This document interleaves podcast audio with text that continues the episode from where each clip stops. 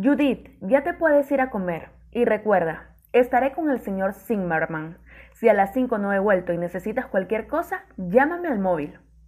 Cuando la bruja mala y Miguel se van, respiro por fin aliviada. Me suelto el pelo y me quito las gafas. Después recojo mis cosas y me dirijo hacia el ascensor.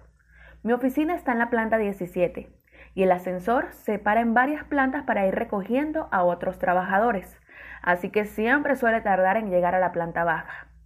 De pronto, entre la planta 6 y la 5, el ascensor da un trompicón y se detiene del todo. Saltan las luces de emergencia y Manuela, la de paquetería, se pone a chillar. ¡Ay, Virgencita! ¿Qué ocurre? Tranquila, respondo.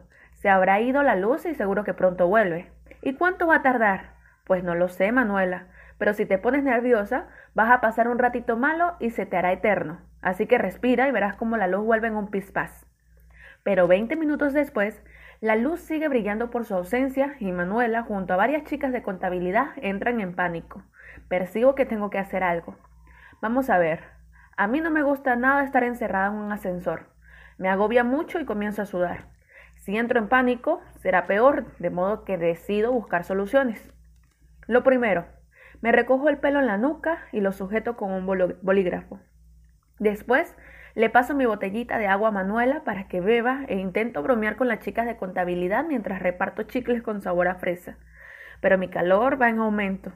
Así que finalmente saco un abanico de mi bolso y comienzo a abanicarme. ¡Qué calor!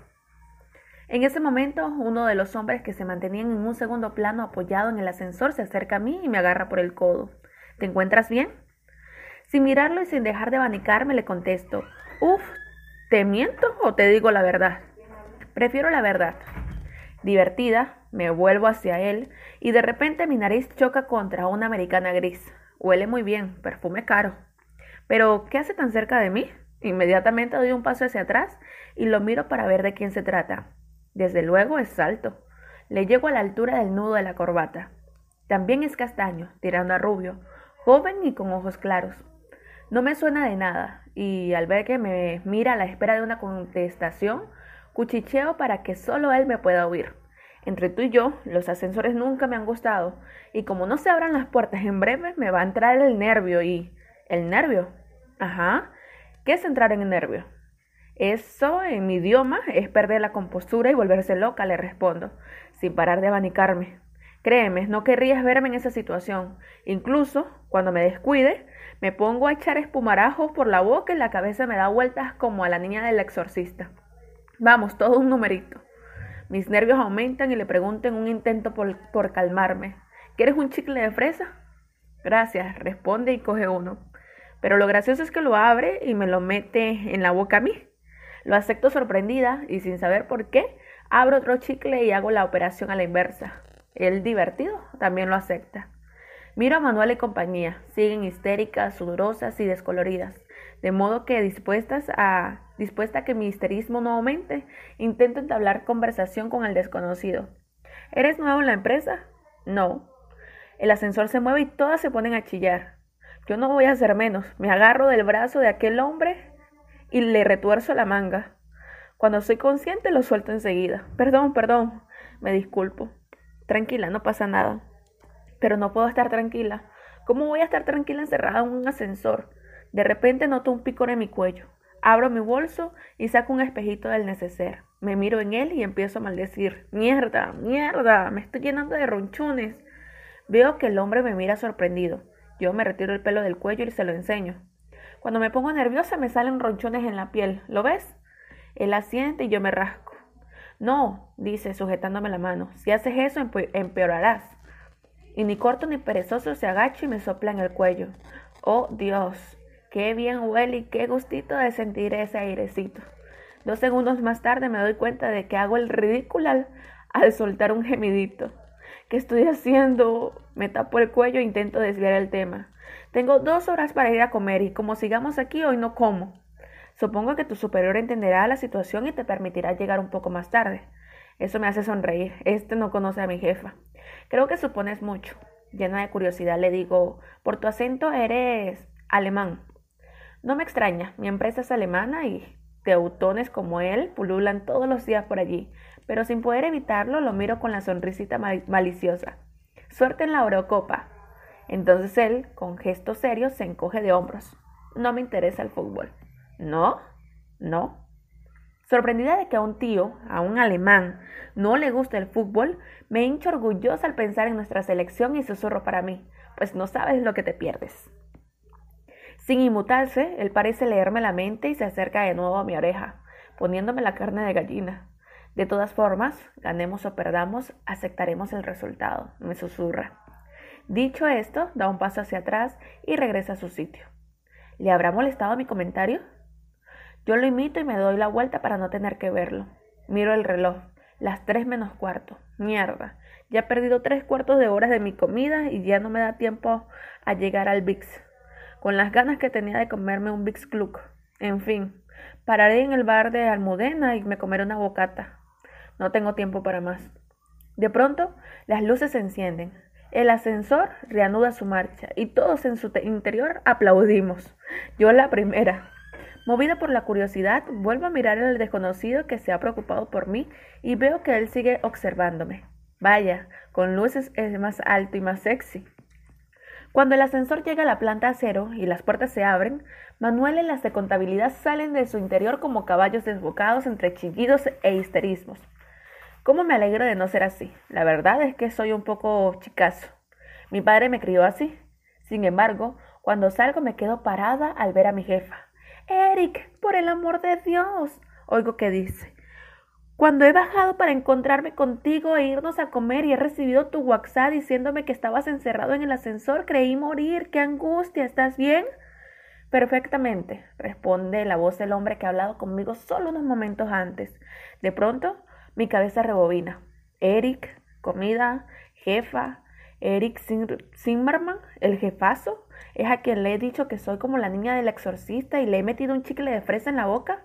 Me pongo como un tomate y me niego a mirarlo a la cara. Dios, qué ridícula soy. Deseo escapar de allí cuanto antes, pero entonces siento que alguien me agarra del codo. Gracias por el chicle, señorita. Judith, responde mi jefa. Ella es mi secretaria. El ahora identificado como señor Eric Zimmerman asiente y sin importarle la cara de mi jefa porque no la mira a ella sino a mí, dice, entonces es la señorita Judith Flores, ¿verdad? Sí, respondo como si fuera boba, como una lela total. Mi jefa se cansa de no sentirse la protagonista del momento y lo agarra posesivamente del brazo tirando de él. ¿Qué tal si nos vamos a comer, Eric? Es tardísimo. Como si me hubiera plantado en el vestíbulo de la empresa, yo levanto mi cabeza y sonrío. Instantes después, aquel impresionante hombre de ojos claros se aleja, aunque antes de salir por la puerta se vuelve y me mira. Cuando por fin desaparece, suspiro y pienso, ¿por qué no me habré estado calladita en el ascensor? A la mañana siguiente, cuando llego a la oficina, la primera persona que me encuentro al entrar en la cafetería es el señor Zimmerman. Noto que levanta la vista y me mira, pero yo me hago la sueca, no me apetece saludarlo. Ahora ya sé quién es y siempre he pensado que los jefazos cuanto más lejos, mejor. Lagarto, lagarto. Pero la verdad es que este hombre me pone nerviosa. Desde su posición y escondido tras el periódico, intuyo que me está observando, que me está estudiando. Levanto los ojos y ¡zas! Tengo razón. Me bebo rápidamente el café y me voy. Tengo que trabajar. Durante el día vuelvo a coincidir con él en varios sitios, pero cuando toma posesión del antiguo despacho de su padre, que está frente al mío y conectado por el archivo al de mi jefa, me quiero morir. En ningún momento se dirige a mí, pero puedo sentir su mirada vaya por donde vaya. Intento esconderme tras la pantalla del ordenador, pero es imposible. Él siempre encuentra la manera de cruzar su mirada con la mía. Cuando salgo de la oficina me voy directo al gimnasio una clase de spinning y un rato en el jacuzzi tras terminarla me quitan todo el estrés acumulado y llego a mi casa como una malva, lista para dormir. Los siguientes días, más de lo mismo. El señor Zimmerman, ese guapo jefazo con el que he comenzado a soñar y al que toda la oficina venera y lame el culo, aparece por todos los lados por donde me muevo. Y eso hace que me ponga nerviosa. Es serio, borde y apenas sonríe pero noto que me busca con la mirada y eso me desconcierta. Los días van pasando y finalmente una mañana cruzo un par de sonrisitas con él. ¿Pero qué estoy haciendo? Ese día ya no cierra la puerta de su despacho y su ángulo de visión es aún mejor. Me tiene totalmente controlada. Qué agobio, por Dios. Por si fuera poco, cada día que coincido con él en la cafetería me observa, me observa y me observa. Aunque cuando me ve aparecer con Miguel o los chicos se va rápidamente. Qué descanso. Hoy estoy liadísima con cientos de papeles que la tiquismiquis de mi jefa me ha pedido. Como siempre, parece no recordar que Miguel, aunque sea el secretario del señor Zimmerman, es quien debe ocuparse del 50% del papeleo que gestionamos. A la hora de comer aparece el objeto de mis sueños húmedos en el despacho, y tras clavar su insistente mirada sobre mí, entra en el despacho de mi jefa sin llamar para salir dos segundos después, los dos juntos, e irse a comer. Cuando me quedo sola, me siento por fin aliviada. No sé qué me pasa con ese hombre pero su presencia me acalora y me hace hervir la sangre. Tras recoger un poco mi mesa, decido hacer lo mismo que ellos y me voy a comer. Pero es tal el agobio de papeles que sé que me esperan que, en vez de utilizar mis dos horitas para ellos, salgo solo una hora y regreso enseguida. Al llegar, meto mi bolso en mi cajonera, cojo mi iPod y me pongo mis auriculares. Si algo me gusta en esta vida es la música. Mi madre nos enseñó a mi padre, a mi hermana y a mí que la música es lo único que amansa las fieras y reduce los males. Ese, entre otros muchos, es uno de sus legados y quizá por eso adoro la música y me paso el día tarareando canciones. Nada más encender el iPod, comienzo a cantar mientras me lío con el papeleo. Mi vida se reduce al papeleo. Entro en el despacho de la tiquismiquis de mi jefa cargada con carpetas y abro una especie de vestidor que utilizamos como archivo.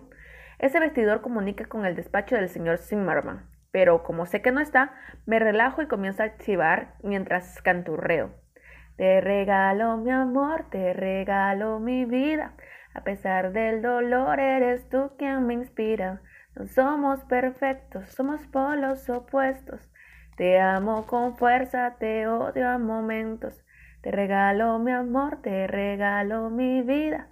Te regalaré el sol siempre que me lo pidas. No somos perfectos, somos polos opuestos. Mientras sea junto a ti siempre lo intentaría, que no daría. Señorita Flores, canta usted fatal. Esa voz, ese acento, la carpeta que tengo en las manos se me cae al suelo por el susto. Me agacho a cogerla y ¡zas! Coscorrón que me meto con él, con el señor Zimmerman. Con la angustia instalada en mi cara por la cantidad de meteduras de pata que estoy cometiendo con ese super mega jefazo alemán, lo miro y me quito los auriculares. Lo siento, señor Zimmerman, murmuro. No pasa nada. Toca mi frente y pregunta con familiaridad. ¿Tú estás bien? Como un muñequito de esos que hay en las partes traseras de algunos coches, asiento con la cabeza. Otra vez me ha vuelto a preguntar si estoy bien. ¡Qué mono!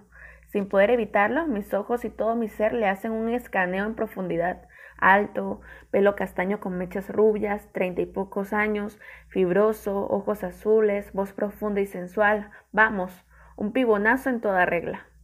Siento haberte asustado, añade, no era mi intención. Vuelvo a mover mi cabeza como un muñeco. Seré boba. Me levanto del suelo con la carpeta en mis manos y pregunto ¿Ha venido usted con la señora Sánchez? Sí. Sorprendida, porque no la he oído entrar en su despacho, comienzo a intentar salir del archivo cuando el alemán me agarra del brazo. ¿Qué cantabas? Aquella pregunta me pilla tan de sorpresa que estoy a punto de soltarle y a ti qué te importa. Pero afortunadamente contengo mi impulsividad. Una canción. Sonríe. Dios, qué sonrisa. Lo sé, la letra me gustó. ¿Qué canción es? Blanco y negro de Malú, señor. Pero parece que mis palabras le hacen gracia. ¿Se estará riendo de mí? Ahora que sabes quién soy, ¿me llama señor? Disculpe, señor Zimmerman, aclaro con profesionalidad. En el ascensor no lo, no reconocí, pero ahora que ya sé quién es, creo que debo tratarlo como se merece. Él da un paso hacia mí y yo doy otro hacia atrás. ¿Qué hace? Él vuelve a dar otro paso y yo al intentar hacer lo mismo me, pego contra el archivador. No tengo salida. El señor Zimmerman, ese tío sexy al que hace unos días metió un chicle de fresa en la boca, está casi encima de mí y se está agachando para ponerse a mi altura. Me gustabas más cuando no sabías qué era, quién era, murmura. Señor, yo... Eric, mi nombre es Eric. Confundida y atacada de los nervios por el morbo que ese gigante me está provocando, trago el nudo de emociones que me cosquillea por todo el cuerpo. Lo siento, señor, pero no creo que esto sea correcto. Y sin pedirme permiso me quita el bolígrafo que me sujeta el moño y mi lacio y oscuro pelo cae alrededor de mis hombros. Yo lo miro, él me mira también, y a nuestras miradas le sigue un más que significativo silencio en el que los dos respiramos con irregularidad. ¿Se te ha comido la lengua el gato? me murmura rompiendo el silencio. No, señor, respondo al punto del colapso. Entonces, ¿dónde has dejado a la chica chispeante del ascensor? Cuando voy a responder, oigo las voces de mi jefe y Miguel que entran en el despacho. Zimmerman pega su cuello al mío y me ordena callar. Sin saber muy bien por qué, le hago caso. ¿Dónde está Judith? Oigo que pregunta mi jefa. Casi con seguridad te diría que en la cafetería. Habrá ido por una Coca-Cola. Tardará en regresar, responde Miguel y cierra la puerta del despacho de mi jefa. ¿Seguro? Seguro, insiste Miguel. Vamos, ven aquí y déjame ver qué llevas hoy bajo la falda. Dios, esto no puede estar pasando. El señor Zimmerman no debería ver lo que creo que esos dos están a punto de hacer. Pienso, pienso cómo entretenerlo, despistarlo, pero no se me ocurre nada. Aquel hombre está casi encima de mí sin quitarme ojo.